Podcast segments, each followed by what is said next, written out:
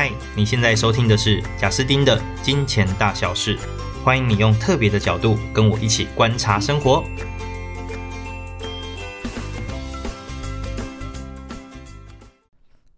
Hello，大家好，欢迎来到金钱大小事。那今天这一集我们要来谈的是，如果我已经认同了所谓的被动投资、傻瓜投资法，那我到底要选的标的是哪一档呢？像我在前一个 EP 里面，我讲的都是所谓的台湾五十，所以其实有几个朋友就会问我说：“诶，定期定额，我觉得这个策略真的是蛮好的，蛮适合我这种普通人又不喜欢研究股票，那就是一个认真啊、呃、守本分的上班族，但又想要做一点资产规划，诶，感觉听起来就非常的好。但是呢，也有朋友跟我推荐零零五六，也有跟我朋友跟我推荐什么呃零零八七八，所以就是开始周围会有朋友问我说。他很认同这个策略，但只是这个策略到底要做哪一个标的，这个要怎么选、怎么看？所以，我们这一集就来聊聊到底要怎么选。如果你已经认同被动投资的话，那当然我还是前情提要一下哦，因为如果有一些朋友没有听过上一集，我先来讲，就是在投资的领域里面分成主动投资哦跟被动投资。主动投资就是你自己选嘛，那被动投资就是。我跟着市场走，我拿到市场的报酬率，我就非常的开心了。那以市场报酬率来说，还蛮不错的。就以台湾过去可能二十年这样子来做一个平均哦，一年平均下来应该七个 percent 跑不掉。那我有点忘记实际数据了啊，但是大概七个 percent 是跑不掉的。特别就是加上二零二零跟二零二一，哇，这两年狂飙，所以其实如果把这两年的数据加进去。台湾的所谓的被动投资或傻瓜投资法的报酬率其实很惊人的啦，就是已经达到了就是一般人应该会很满意的状况，那绝对比定存好，也绝对比就是一般的投资型保单好。好，那我们既然已经知道了这一段了，再来我就来谈一下，那被动投资非常重要的一件事，对普通人来说就是要去购买 ETF。那 ETF 到底是什么呢？请大家把它想象成，它就像是一只股票。哦，就是你买它，跟你买台积电一张，跟买中华电信一张，这个流程是一模一样的。那它的代号就是零零五零。那像台积电是二三三零嘛，所以如果你 key in 二三三零，然后你选择一张哦，现价买入哦，这样子你就买了一张台积电。你 key 零零五零，你点一张按买入，哎，你就买了一张零零五零，然后台湾五十。好，那买台湾五十的好处是什么？就是因为你是做呃，你要追的是整个市场。所以他其实买的就是台湾市值前五十大的公司哦，就是台湾最勇敢的五十间公司啦。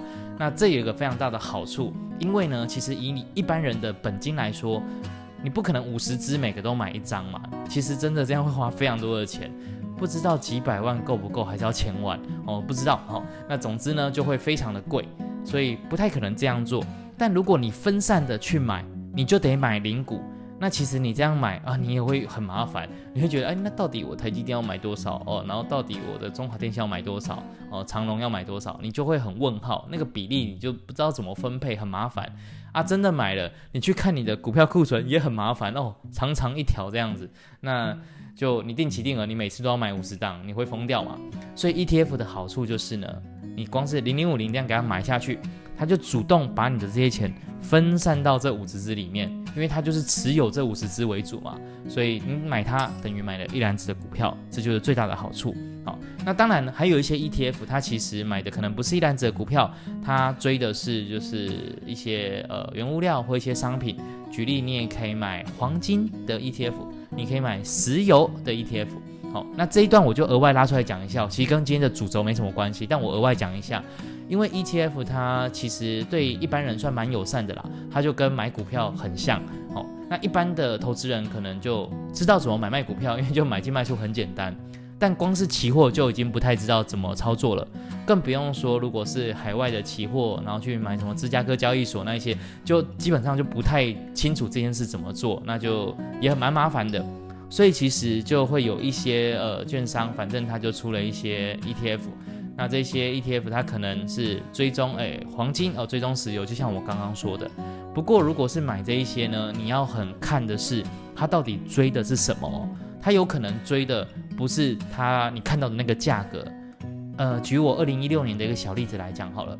二零一六年那时候就是有一些状况，所以导致呢石油，因为那时候发现了页岩油，然后加上一些就是反正中东的一些状况，我没有记错的话。当时的石油来到了一桶大概二十九元美金，低点好像是大概这个价位。那我到时候就很开心哦，就觉得哇，这真的是历史低点啊，比矿泉水还便宜，所以就去买了。那我当时买的就是呃原石油这一个 ETF。那可是呢，一路到了大概哇六月吧，六七月，我记得价格已经来到了五六十块了。就是我没记错的话，油价已经翻倍了，就已经翻倍了。可是我当时看我的报酬哦，我的报酬率竟然才。三十 percent 左右吧，我印象没有记错的话，诶，怎么会差那么多？不是应该要一百趴吗？怎么是三十趴？哦，原因是因为呃，原石油追的是远程的期货。那通常远程的期货，因为已经把过程的一些换仓的损失通通都加进去了，那很多原因啦。那总之它的报酬率就是没有那么好哦。所以简单来讲就是这样子。因此呢，你要买呃各种 ETF 都要记得哦，你要去看它到底在追踪什么。好，所以我们回到主题，刚刚那一段是额外讲的哦。回到主题，就是我要做被动投资法，那我要买 ETF，我到底要怎么选？这时候我再杀出一个小小的程咬金来聊一下，就有人会问说。嗯，基金听说也很不错诶，那我不能买基金吗？因为我朋友都去呃银行可能推荐他什么基金啊这样子，那这个好像很厉害，他在做一些目前很潮流的事，又背后又有好像很厉害的经理人，然后一个团队这样在做哦，所以这个基金应该绩效会很不错吧？好，那我先讲，呃，当然基金每一个都有他自己的算是主打啦，跟他的一些口号这样子，可是我就直接讲。大数据哦，跟就是大体上的状况，一档基金非常有可能在短期一两年、两三年内表现得比市场报酬还要好，比大盘还要好。但是如果你再拉长一点，五年起跳，甚至到十年，就几乎没有什么基金的表现是比所谓的市场报酬还要好。那为什么会这样呢？一个很大的点是，首先，呃。基金经理人的那个选择到底有没有聪明，你不知道。那可是你很确定的是，你买基金，你的里面的管理费蛮高的。那基本上可能两三趴跑不掉了，贵的也有五趴六趴的都有。所以表示说，你每一年的获利都要被吃掉这个部分，呃，那应该蛮可怕的吧？然后再来，当然基金它有一些运作的规则，所以会导致它的交易的那个频率不可能太低嘛。如果交易频率很低，你怎么会去买它呢？对不对？所以那个经理人他总得做些事，那他有很多他的规矩，所以导致最后的结果就是，你拿大数据来看，长期你要做定期定额的投资，其实基金的报酬率都是输你做 ETF 的追踪指数的。好，那我这里就这个程咬金讲一下，所以我就再拉回。就我们做所谓的傻瓜投资法，被动投资就是要做 ETF 哦，就是这么单纯。我的想法就这么单纯啦。那在选 ETF 的时候呢，当然我现在就回到大主题喽，到底要选哪一支？台湾其实蛮有名的，十几只、二十只跑不掉。那到底要怎么选呢？我先讲一个简单的选择概念哦。第一个就是，虽然是 ETF，它已经是被动的，它的可能费用算是。呃，内含费用总费用是蛮低廉的，可是还是会有哦。就举例来说，我这里会附上一个简单的文章，里面有提到，就台湾知名的几档 ETF，它的内含费用大概是多少？那举例像是零零五零，大概都是零点三趴到零点四趴一年，真的是蛮少的。可是你会发现，竟然也有一年要两趴多的诶，哦，那真的就不少了哦。所以没想到 ETF 里面也有，就是相对呃内含费用是蛮贵的。好，那所以这个你就要注意一下。所以通常你不应该要挑选太贵的。然后再来是呢，你要看它的成交量。如果它的成交量真的很低，就会发生一些问题，就是因为这个成交量已经太低了，所以它会有一点没有办法追踪的那么好，甚至是呢你的。部位如果比较大，你今天呃，今天你拥有比较多了哈，你刚好是一个退休人士，然后狂买这样，那你有一天你要卖比较大量的时候，你可能卖不出去啊，因为成交量比较小这样。不过老实说啦，就以市场上你各位听过的一些比较有名的 ETF。通常不会有这样的状况啦，因为一般人能买的量也不可能多到哪里去。那既然它已经有名，它通常都有一定的成交量，这个叫倒是还好。那再来是，就我刚刚其成交量已经有提到了，就 ETF 你一定要很在意它到底是怎么组成的，这个里面包含的是什么。那他今天说他要追踪的那个指数真的准吗？所以就举个小例子，如果今天呢有两档 ETF，它是由不同的公司出的。那它追踪的是同一个标的，你要怎么去比较两个哪个比较好？所以第一个比的就是它到底每一年要扣多少费用嘛。第二个比的就是哪个成交量比较大、比较稳。然后第三个比的就是哪个追踪的比较好，跟那个指数的，就是追踪的比较贴啦。那如果这三个，你就可以评比出你要买哪一档了。好，那接着我们要来非常关键的哦，要真的来讲，那到底傻瓜投资法大家要买哪一支呢？那台湾现在有非常多支有名的，那一样就是你可以上网随便查台湾知名 ETF，或者是 ETF 比一比，你就会看到很多文章。那其中呢，最被大家津津乐道在讨论的就是零零五零跟零零五六，那一个是台湾五十，然后一个是高股息。好，那台湾五十跟高股息差在哪呢？就是高股息指的就是每一年可能配的那个股利股息比较多嘛，或现金股息比较多。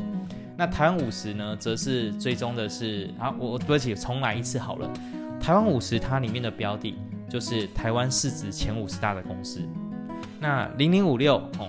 它呃里面的标的只有三十只，这三十只是从台湾前一百五十大的市值的公司哦，去挑出三十只。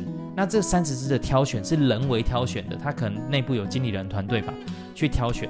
那不过其实因为做这个决定也不用太太过度动态调整，所以其实它的费用不会到太高。那这他们挑出了人为挑出三十只什么？挑出三十只，他们预测明年。这三十支的配息会是最高的，在前一百五十家里面。好，所以这是零零五零跟零零五六它们内涵的标的的不一样。那我还是讲最务实的啦，大家其实最想要问的都是，哎，买哪一支会赚比较多？这个应该是所有人最想讲的。好，那这个一样哦，你上网 Google 会有超多文章，我这里讲一篇，我觉得这篇写的还不错，它里面就提到，如果从呃二零二零年的五月二十七号当做一个标的点来看哦。那往前推十年，零零五零的报酬率是一百三十八 percent，也就是呢十呃二零二零年的五月二十七往前十年，就是二零一一年的五月二十七，你开始持有就是呃这个台湾五十一百万，那到二零二零年的五月二十七，你会变成两百三十八万，因为是一百三十八趴的报酬嘛。但如果一样的一百万，你在十年前是持有的是零零五六，那元大台湾高股息基金，那到十年之后呢，你只会有两百零八万，哦，也就是就是呃少了一些些啦。一个是一百三十八趴的报酬，一个是一百零八趴的报酬。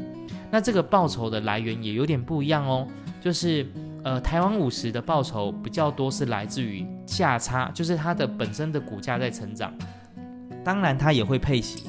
但它配息的量比较没有那么多，那可是呢，零零五六它的年化报酬它比较多，呃，它的成长比较多是来自于它的配息，然后它的股价成长没有比较多。好，那我先讲一下，呃，因为我刚刚讲的那个总趴数哦，十年一百三十八趴或十年一百一百零八趴，大家可能比较没有感觉。那我讲的就是年化报酬，就是平均下来一年大概报酬多少？台湾五十大概是九趴，那零零五六大概是七趴。好，那我为什么讲这个比较非常的有代表性呢？原因是因为如果你拿台湾五十去跟目前各种的 ETF 在台湾的去做比较，然后你的那个时间一拉长，几乎全部都是台湾五十赢哦。老实说，我没有真的每一档比较过，但我这边所爬到的资料跟我过去的一些经验，我最后看到的一些数字都是零零五零，基本上如果你以十年期来看都赢，以五年期来看基本上也是都赢。哦，所以就蛮鼓励大家在选的时候啊，就我自己心中真的是推荐了，你就买台湾五十就对了。可是呢，除非你的状态是你是退休族，那退休族真的在意的是什么？就你不要动我的金鸡母，我要的是呢，这个金鸡母每一年生的那一些配息的钱，我就拿来过生活。那如果是这样的话，其实有时候虽然零零五零它报酬可能高一点，可是你要过生活，你有可能要卖股票来过生活，这种感觉可能不是很好。所以对于就是退休族来说，诶，你可以考虑零零五六啦，就或者是其他那种高配息的，因为它是配息就比较高嘛，可能四趴五趴一年，所以你拿那个配息来过生活，诶，你就比较不会有那种压力。而举例来说，你现在例如你买了一千万。那你配息有四趴，那一年这样有四十万可以运用，其实对退休族来讲，哎，就蛮开心的。好，那所以这个是呃比较特别的状况，不然如果你是普通上班族，你就打算定期定额这样，那你的钱其实要拿来钱滚钱，你那个生出来的利息真的你也不要乱拿去花，所以你就算买零零五六，你那个利息也是回去再去买零零五六，那你倒不如你就买零零五零，然后从头到尾，因为它基本上也都是配股嘛，所以你就是从头到尾就是让钱持续的这样滚下去，那钱滚钱涨得会比较快啦。好，那这是我个人的建议。那至于就是其他有一些呃新的 ETF 出来，它其实是主打一个优势，就是它的一张股票的价格可能没有那么贵。好，那其实像你买零零五零，有些人会说哇，因为零零五零现在一张已经要十三万了，哇，好贵哦。可是我如果买，呃，例如就是比较新出的一些 ETF，它一张可能才一万两万，这比较适合我这种小资族。呃，我觉得这只是一个噱头啦，但其实这个说的也没错。如果你就觉得整数，呃，你比较有那种掌握的感觉，然后你可能有点洁癖或者有点就是心中的强迫症，那当然也可以。可是实际上，零零五零你买零股就好啦。零股的意思就是一张股票是一千股嘛，所以你会买十三万，是因为你要买一千股一张嘛，所以你才要花十三万啊。可是如果你今天不用买一千股呢？你今天要买的只是一股，那就一百三十块啊；十股就一千三百块啊；一百股就一万三千块啊。诶，这样子是不是就好很多了？零股的意思就是你可以把它切成一千份，然后可一次看你要买几份都没有问题。那盘中也可以买，盘后也可以买，这都很好。所以其实你定期定额并没有这个状况。那甚至现在很多的券商。不是很多，是所有的券商都一定有提供一个功能，就是你可以用你的手机去设定，那你就每个月可能一次、两次或三次，那你就固定在某一天哦投入多少钱去买，它就会用零股的方式去买。例如说，我每个月的三号我都要用五千块啊去买台湾五十，它就会用五千块去买。哦，那时候股价高一点，可能买的股数少一点；股价低一点，买的股数就多一点。但不重要，反正你就是定期定额这样去买，所以其实长期下来那个都没有什么差啦，入场点都没有什么差。重点是你有做这件事。好，所以其实我想要下一个小小的结论，这个结论就是呢，对一般普通的上班族来说，你就是买台湾五十，然后你就是定期定额。好，然后这个定期定额呢，你就用券商的那种扣款系统。那这样去帮你用，你也不用自己这样自己去买。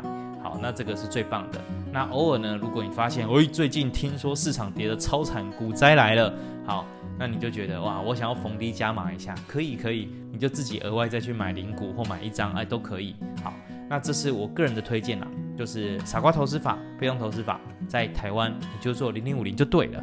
好，可是最后最后，哎，再补充一个尾刀这样子。呃，会有一些声音会讲说，其实啊，呃，如果你全部的钱都投在台湾这个市场，还是有一点风险。你说台湾会不会因为政治因素或什么黑天鹅出现？哦，又是黑天鹅，当然有可能啊。所以为了要避免这样，是不是我投资多国市场会好一点？诶，确实是。如果你要这样讲也没错。那老实说啦，我觉得光是对一般一般人来讲，你有投台湾的 ETF，哦，就台湾五十。跟在美国可能投个标普五百指数，那就差不多了啦，就差不多了。那你说，那我的比例要怎么分啊？要不然就各一半吧，也可以啊。老实说，这个比例没有标准答案，不可能有标准答案。但是你就自己开心，你就可以照这个比例去分。所以我周围的朋友，我大部分，而我这边就这个是个人建议哦，就是大家参考。我大部分我会建议的就是，如果你就没什么事，你就买台湾五十就好。那如果你想要跨市场投资，你觉得这样子更分散风险，你基本上台湾、美国有买，这样就好了。那再多再多再多，你就再顶多多个中国吧。但我没有觉得这很必要，就我觉得台湾、美国买这样就差不多了。哦，就买这两个 ETF，那在台湾都可以用像买股票的方式买到，超级容易，超级简单。所以你就定期定额这样做。那问题就其只剩下。你每个月要投多少？这个问题，那你可以回去听六个罐子理财法，你可能会心中有一些想法，那你可以去做一些试算，你就会知道你的这个定期定额行为，傻傻的行为看起来好像没什么，但拉长其实效果非常的惊人。那总之讲这么多，我最后自己是觉得啦，老实说，你就算不听我的，你不想买零零五，我一点都觉得没有关系，你只要愿意做这件事比较重要。因为呢，长期下来，我不认为这些差的那个一两趴差到多少了，当然是有差，但我不认为差到多少，差最多的就是你根本不做这件事情，那就是零跟有之间的差异，那就差无限大了。所以还是很鼓励大家，就是投资其实没有那么难，那你不想研究完全没有关系，可是该做的事情就一定要做。就我认为傻瓜投资法就是是每个人都该在。呃，最初步接触这个市场时该做的一个尝试。好，那我们这一集就讲到这边，也蛮长的。再来更多的议题，就下一集再聊喽，拜拜。